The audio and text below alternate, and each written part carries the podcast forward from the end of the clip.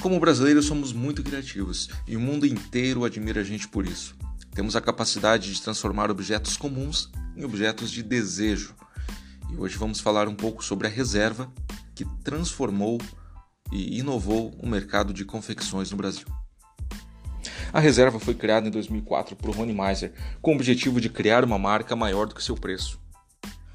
Para Clotilde Pérez, a marca é uma conexão simbólica e afetiva, estabelecida entre uma organização, a sua oferta material, intangível e aspiracional e as pessoas às quais se destinam. Com um brand equity bem definido, Rony precisava dar início à sua empresa. E ao perceber que na academia que ele frequentava, todos os homens utilizavam o mesmo modelo de bermudas, Rony então decide criar o seu próprio modelo, com estampas diversas da cidade do Rio de Janeiro. Então, ele decide ir até a estamparia, porém ele não possuía nenhuma imagem em alta definição. Chateado com a situação, ele volta para o carro e encontra um CD do Gabriel Pensador, com o título Seja Você Mesmo, mas não sempre mesmo. Com a necessidade de criar logo a sua empresa, ele apenas traduz essa frase para o inglês, ficando Be yourself, but not always the same. Ele volta à estamparia e pede para que sejam confeccionadas 100 peças com essa frase. Essas 100 peças foram vendidas rapidamente para seus amigos e ali se iniciava a história da marca Reserva. Com o objetivo de ser uma marca de comunicação e um estilo de vida, a Reserva sempre se comprometeu com projetos sociais, entre eles o 1P5P, no qual um, uma peça de roupa se converteria a cinco pratos que seriam doados ao Banco de Alimentos do Brasil.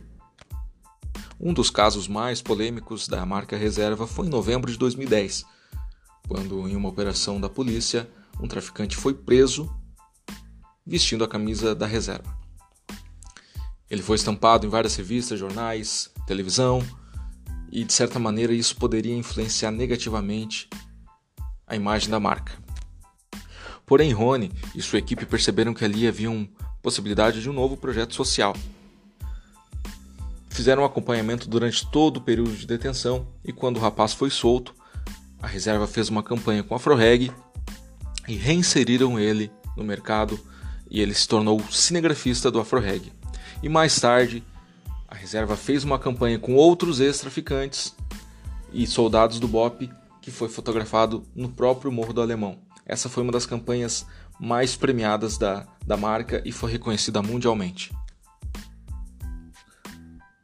Com a missão de ser um amigo e não uma marca, outras campanhas foram criadas como por exemplo, o que importa está dentro, GG não é o limite e Pai se faz presente. A empresa cativou e conquistou um público fiel e se tornou uma das marcas mais valiosas do Brasil. Com um crescimento cada vez maior da marca, hoje a reserva já conta com 70 lojas próprias, 21 franquias espalhadas por todo o Brasil. Com essas pequenas revoluções e cativando um público cada vez maior, a reserva vem construindo a sua história, que certamente será de muito sucesso.